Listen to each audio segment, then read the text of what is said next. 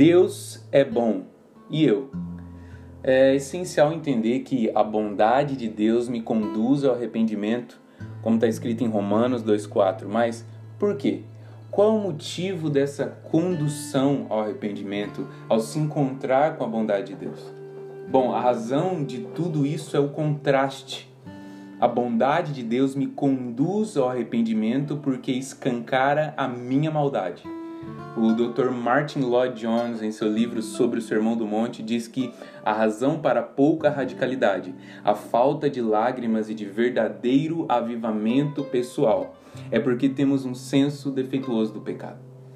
A situação é: estamos satisfeitos com a nossa bondade, com a nossa melhora moral e porque nunca choramos pela nossa condição como deveríamos também, não experimentamos a alegria que viria em consequência disso por não ter consciência da profunda maldade que herdamos, e não somente herdamos, mas praticamos, pensamos, sentimos, nós não temos consciência do quanto Deus nos amou e achamos que a dívida que nos foi perdoada não foi tão grande. Aqui, falando de um salvo, imagine de quem ainda nem sabe da existência de uma dívida, de quem acha que nasceu bom. de que o homem nasce bom e a sociedade é que o corrompe. E por isso o nosso amor pode ser fraco, porque a quem muito é perdoado, muito ama. E quem acha que não deve? Que amor poderá demonstrar pela quitação da sua dívida? Um dos eventos mais espantosos da história, na minha opinião, acontecerá quando, no final dos mil anos de governo perfeito de Jesus, de restauração da terra, da presença manifesta do Cristo glorificado, quando ao final desse governo Satanás for solto para seduzir as nações e o pior de tudo, conseguir e acabando-se os mil anos, Satanás será solto da sua prisão e sairá a enganar as nações que estão sobre os quatro cantos da terra, Gog e Magog, cujo número é como a areia do mar, para as ajuntar em batalha. E subiram sobre a largura da terra e cercaram o arraial dos santos e a cidade amada. E de Deus desceu fogo do céu e os devorou. Apocalipse 20, 7 ao 9. Eu não quero entrar nos pormenores dessa passagem, mas eu não posso deixar de citar ela quando o que estamos falando é da seriedade e da gravidade do pecado. Vemos claramente que o pecado no homem não é culpa exclusivamente de Satanás. Ele é apenas um articulador, um, um contador de mentiras, um fomentador do pecado.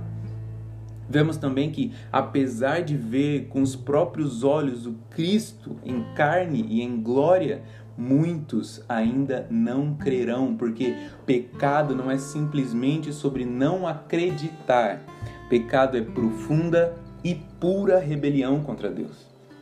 Concluindo, o reconhecimento da nossa depravação não é uma obra de pesquisador, não é uma obra da nossa pesquisa, é obra de Deus do Espírito de Deus, o mesmo que sonda as profundezas de Deus e quer nos revelar o que se passa por lá.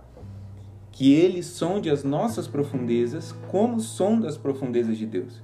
E que ao nos mostrar a dimensão do abismo entre a nossa maldade e a bondade de Deus, nos mostre também a dimensão da ponte que liga um lado ao outro, a saber, Cristo Jesus.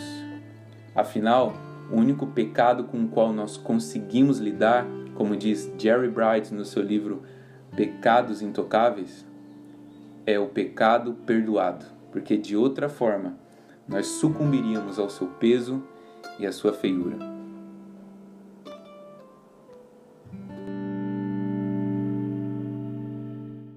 Aí, meus amigos? Essa, esse episódio não tem abertura, ele tem finalização. Esse é um episódio diferente que eu vou começar aqui fazendo um Alecast. Se vocês gostaram desse episódio, bem mais curtinho, onde eu leio textos que eu tenho aqui, é, eu quero que você compartilhe esse episódio nos seus stories, você compartilhe. Eles vão ser episódios mais curtos, onde eu realmente leio textos que eu tenho aqui guardados e que às vezes, sei lá, a galera passa por eles, ou, ou tem gente que tem preguiça de ler.